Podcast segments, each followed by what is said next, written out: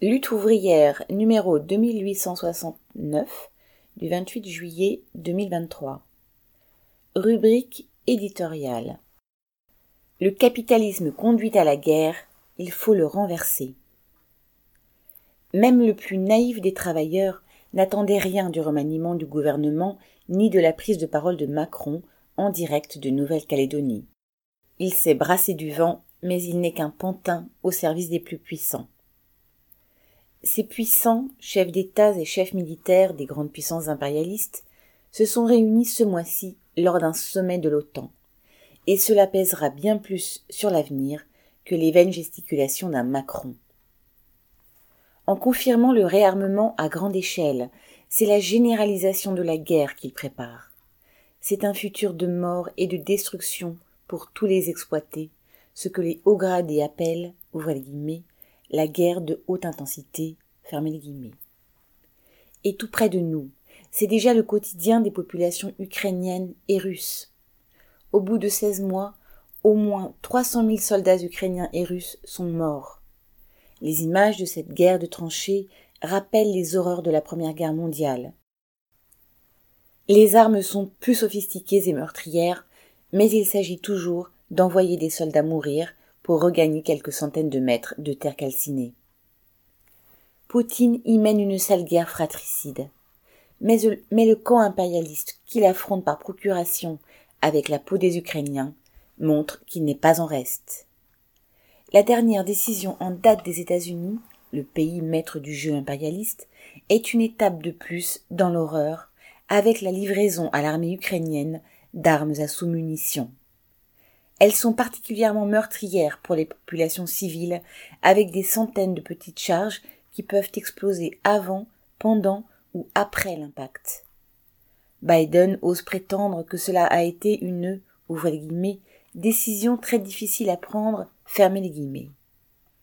Ces larmes de crocodile ne peuvent masquer que l'impérialisme américain est un expert en armes de destruction massive contre les populations sans parler des deux bombes atomiques qui tuèrent plus de 150 000 civils japonais en 1945, l'aviation américaine a déversé jusqu'à 260 millions de sous-munitions pendant la guerre du Vietnam entre 1964 et 1973.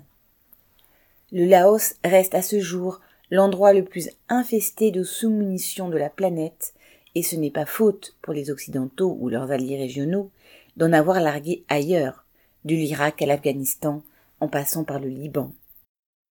Les protestations de ces grandes nations démocratiques entre guillemets contre la guerre sale entre guillemets menée par Poutine sont vraiment du cynisme. Les puissances impérialistes prétendent venir en aide à un petit pays injustement attaqué par le bourreau Poutine. Mais elles ne cherchent qu'à asseoir leur domination et à agrandir leur sphère d'influence pour mieux servir les intérêts de leurs classes dominantes respectives. Et la crise transformera tôt ou tard la guerre commerciale qu'elle livre en guerre tout court. Alors elle s'y prépare, comme le montre l'augmentation des budgets militaires partout dans le monde. 413 milliards d'euros sur sept ans, rien qu'en France. Les travailleurs ont tout intérêt à se préparer eux aussi. Ils ont intérêt à s'armer de la conscience qu'il faut s'opposer à la guerre dans laquelle nos capitalistes voudront nous enrôler. Tout comme la bourgeoisie ne peut obtenir ses profits sans travailleurs à exploiter, elle ne peut faire la guerre sans les convaincre de se laisser transformer en chair à canon. Pour les travailleurs, la seule certitude est que ceux qui, demain, les enverront, ouvrez les guillemets, mourir pour la patrie, fermez les guillemets, sont ceux qui aujourd'hui font la guerre à leurs conditions d'existence. Les politiciens au service du grand patronat, qui nous imposent de trimer deux ans de plus en osant prétendre que c'est pour sauver les retraites, expliqueront alors qu'il n'y a pas d'autre choix que la guerre pour sauver nos familles.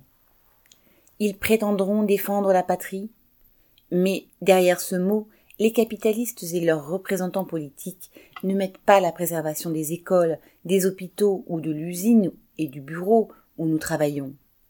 Ce sont eux, par leur politique au service du profit, qui les détruisent les mêmes menteurs débiteront les mêmes mensonges sur l'intérêt du pays. Mais ce sera un poison plus violent, ce sera une question de vie ou de mort.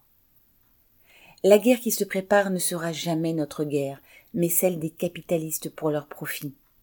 Notre intérêt de travailleurs est de ne pas nous laisser entraîner dans l'union sacrée derrière le grand patronat et ses représentants. Il est d'affirmer au contraire que la seule guerre qui vaille pour nous travailleurs est celle pour le renversement de nos exploiteurs, à commencer par ceux de notre propre pays. Bulletin d'entreprise du 24 juillet 2023.